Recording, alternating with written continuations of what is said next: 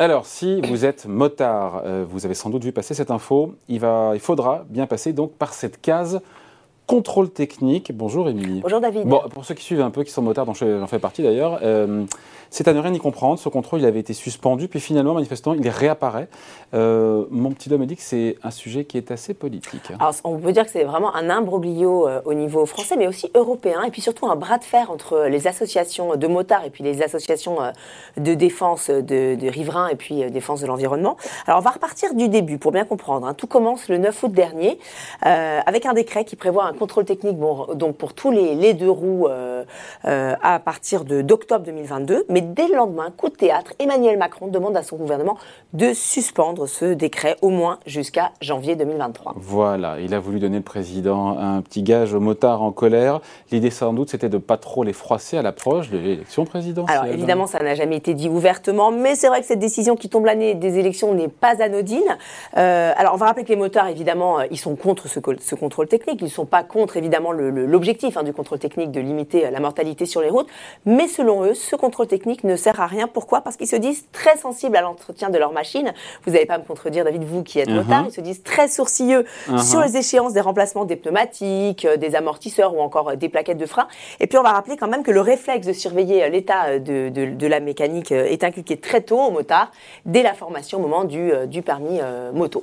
Bon, on a bien compris les arguments euh, des motards et ils s'entendent. Euh, Macron, qui n'a donc pas voulu, on comprend aussi, se les mettre à dos à la veille des élections. Euh, qu'est-ce qui s'est passé depuis le 10 août? Alors, trois associations, RAL Scout, Respire et Paris sans voiture, ont déposé devant le Conseil d'État une requête pour excès de pouvoir, requête qui avait été rejetée, mais le Conseil d'État avait quand même prévu de réexaminer l'affaire au premier semestre 2022. Premier semestre, bim, on, y, est. on y est. Qu'a décidé le Conseil d'État? Alors, c'était il, il, y a quelques jours, c'est tout frais, c'était le 17 mai dernier et le Conseil d'État a finalement donné raison aux trois associations.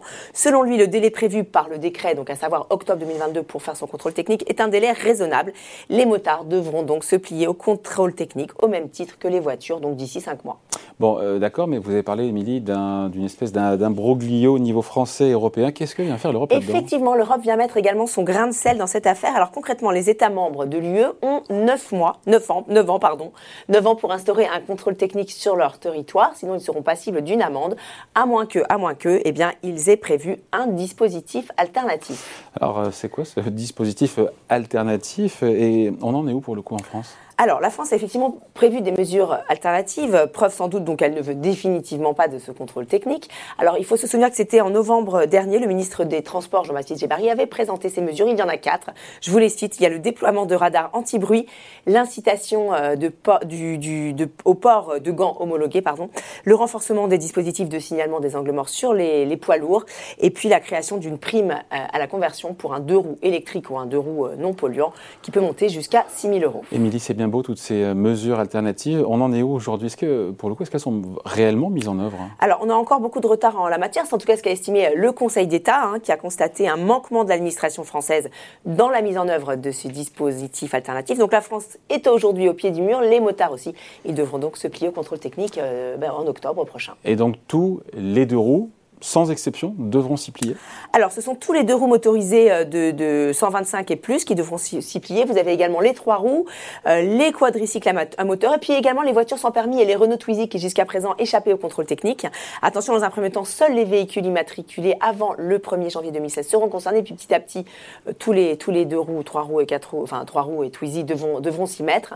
et puis à noter concernant la périodicité que c'est la même chose que pour les voitures, et, avec quatre ans après la première mise en circulation et ensuite tous les deux ans. Classique. Un contrôle technique classique. C'est fait, ça y est, on y est. Et voilà. Merci Mélie. Merci David.